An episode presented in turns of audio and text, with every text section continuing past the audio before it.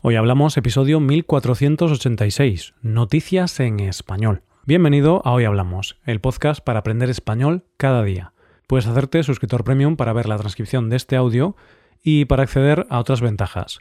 Hazte suscriptor premium en hoyhablamos.com. Hola oyente, ¿cómo estás? Hoy es jueves y para nosotros eso significa que nos toca conocer las noticias. En primer lugar, conoceremos una tradición española reconocida por la UNESCO. Después hablaremos de cómo crean algunas personas sus bibliotecas y terminaremos con la historia de una persona que se fió demasiado de su reloj inteligente. Hoy hablamos de noticias en español. Si visitas España y vas a algún pueblo, te darás cuenta de que uno de los puntos más importantes de ese pueblo es la plaza donde está la iglesia. Seguramente esa iglesia tenga un campanario, y puede que en algún momento escuche sonar la campana. Hoy día esas campanas, en su mayoría, se hacen sonar de manera mecánica, pero hay lugares donde todavía se hace de forma manual.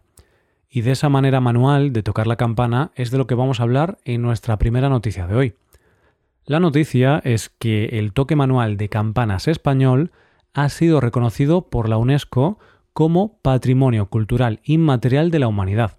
Este reconocimiento se le ha otorgado después de que el Comité del Patrimonio Inmaterial de la UNESCO se reuniera en Rabat, Marruecos, y donde había otras 56 candidaturas. ¿En qué consiste esta práctica? Digamos que el toque manual de campanas es una forma de lenguaje que ha perdurado a lo largo de los tiempos. Cuando suena una campana, no lo hace porque sí, lo hace para marcar diferentes eventos, ya sean horas o algún tipo de acontecimiento. En el expediente que acompañaba a la candidatura española se puede leer. A lo largo de los siglos, el repique de campanas se ha utilizado como medio de expresión y comunicación, cumpliendo una serie de funciones sociales. Transmisión de información, coordinación, determinación de un territorio determinado, protección y cohesión. Para entender la importancia de este reconocimiento, hay que tener en cuenta que el toque de campana manual es algo que está prácticamente en peligro de extinción en nuestro país. De hecho, la UNESCO, con este reconocimiento, le da un poco de protección, ya que al no haber campaneros, es una forma de lenguaje que está a punto de desaparecer. Lo cierto es que esta tradición sobrevive gracias a la labor de varias asociaciones de voluntarios que hay en nuestro país. Lo importante de este toque de campanas es que es único de cada región. En cada lugar, cada forma de tocar las campanas marca unos acontecimientos u otros. Es decir, es un lenguaje particular de cada campanero. De ahí la importancia de la tradición. Cada campanero debe transmitir su conocimiento a los que vengan después, para que el código de lenguaje se siga manteniendo intacto. Como se dice en la candidatura, un rico repertorio en el ámbito religioso y civil para marcar diferentes momentos del día, alertar a la población en caso de incendio o inundación, anunciar funerales, decretos u otras noticias y acompañar eventos, celebraciones, actuaciones y otras circunstancias de la vida, especialmente en el plano profesional y litúrgico. Y es que en los lugares donde se sigue manteniendo este lenguaje, los habitantes del lugar saben qué pasa o qué hora es en función de cómo suenan las campanas. Por ejemplo, en Alustante, en Guadalajara, existen 16 toques de campana en cuatro técnicas. Y en estos toques hay toques que anuncian fiestas, para ir a clase, para informar de una muerte o muchas otras cosas. Podemos decir que para los habitantes de pueblos con tradición campanera es su boletín de noticias, es como el Twitter del pueblo. Así que si vas a un pueblo de España y de repente escuchas las campanas repicar, piensa que esos sonidos te están hablando y te están contando qué está pasando en el pueblo o qué va a pasar. Vamos con la segunda noticia. A veces me pasa que veo en fotos las estanterías de los youtubers o de los famosos y después observo la mía y pienso, aquí falla algo. la mía es una estantería normal y corriente, donde hay algunas cosas, algo de decoración y algunos libros, pero las de los famosos son un ejemplo de elegancia y gusto estético. ¿Por qué pasa esto? Pues hay una explicación y te la voy a dar en la segunda noticia de hoy. La explicación a estas estanterías perfectas es que los libros no los colocan ellos según los compran, sino que los coloca de manera precisa una persona contratada para ello. Obviamente no todo el mundo contrata estos servicios. Pero algunas personas sí que contratan a este profesional que elige y coloca libros de manera precisa en una estantería. Esta profesión se llama curador de libros. ¿En qué consiste esta profesión? Pues básicamente es una persona que decide qué libros quedan bien en tu estantería basándose en criterios estéticos. Uno de estos curadores de libros es Thatcher Wine, que es el creador de la empresa Juniper Books, especializada en crear sobrecubiertas de diseño y en vender colecciones de libros según temáticas o incluso colores específicos.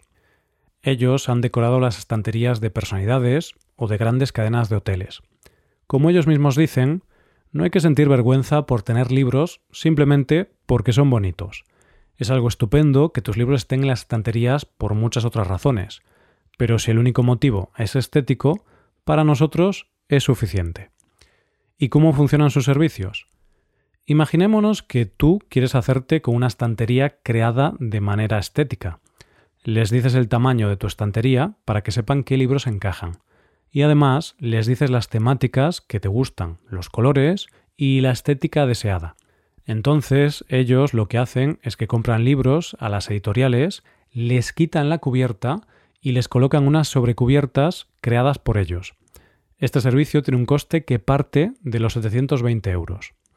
La verdad es que esto de tener libros única y exclusivamente por la estética lo están llevando a cabo algunas editoriales, que lo que hacen es crear libros con una edición estética que está pensada para decorar. Como dicen desde la marca Asulin de libros de lujo, amamos los libros por encima de todas las cosas, pero también queremos expandir nuestra visión para crear todo lo que se pueda esperar de una biblioteca chic y personalizada, desde libros bellos y ediciones especiales hasta accesorios de biblioteca únicos. Bueno, con esta noticia vemos que los libros son una fuente de conocimiento, información y entretenimiento muy buena, pero además también nos sirven como elemento de decoración. ¿Qué más puedes pedirle a un libro? Llegamos a la última noticia de hoy. Una realidad es que dependemos mucho de la tecnología y nos fiamos a ciegas de lo que nos dicen nuestros móviles y demás dispositivos. Estoy seguro de que si mi móvil se equivocara en la hora y me dijera que son las 2 de la tarde, aunque fuera de noche, llegaría a dudar por un segundo de lo que veo con mis ojos.